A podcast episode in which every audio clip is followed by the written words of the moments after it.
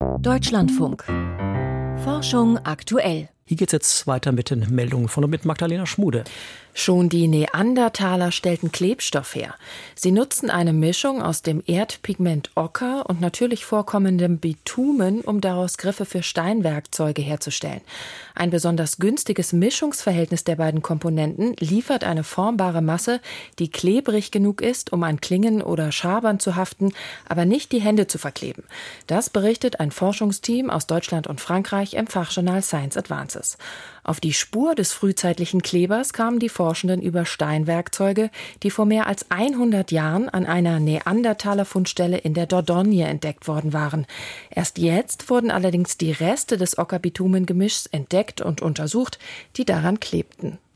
Ein europäischer Forschungssatellit ist planmäßig in der Erdatmosphäre verglüht. Nach fast 30 Jahren im All ist ERS-2 am frühen Mittwochabend in die Erdatmosphäre eingetreten und über dem Nordpazifik verglüht. Das hat die Europäische Raumfahrtagentur ESA mitgeteilt. ERS-2 hatte vor allem Langzeitdaten zur Landoberfläche, den Meerestemperaturen, zur Ozonschicht und der Ausdehnung des Polareises geliefert. Ursprünglich sollte ERS-2 nach dem Start im April 1995 nur für drei Jahre im All bleiben. Aber erst 2011 beschloss die ESA dann tatsächlich das Ende der Mission. Seitdem hatte der Satellit seine Umlaufbahn verlassen und kontinuierlich an Höhe verloren. Ein künstlicher Antikörper wirkt gegen Schlangengift.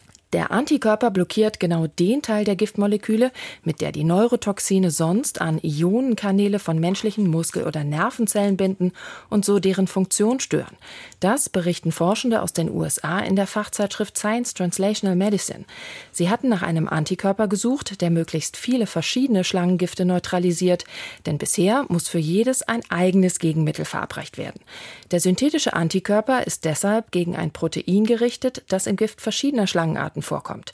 In Versuchen mit Mäusen konnte damit die Wirkung des Giftes von Kobras, Kräts und schwarzen Mambas aufgehoben oder abgemildert werden. Ohne Gegenmittel sind die Bisse dieser Schlangen tödlich, weil sie die Atmung lähmen. Wochenlange Corona-Infektionen sind häufiger als gedacht. In ein bis drei von 100 Fällen dauert es mehr als einen Monat, bis die Infektion vorüber ist.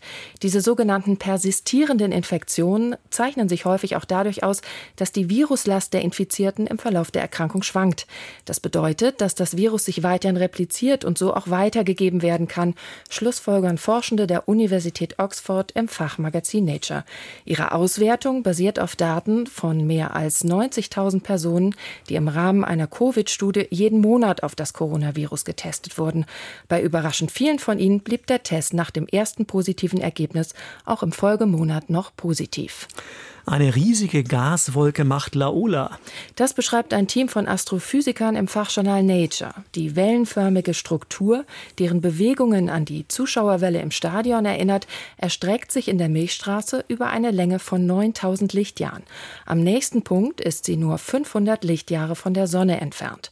Im Inneren der Gaswolke entstehen ständig neue Sterne. Mit deren Hilfe konnte das Team die Bewegungen der Wolken nachvollziehen. Denn die Sternenhaufen wandern durch die Wellenbewegungen auf und ab, wie Aufnahmen der ESA-Raumsonde Gaia zeigen. Vielen Dank für die Meldung. Magdalena Schmude war das.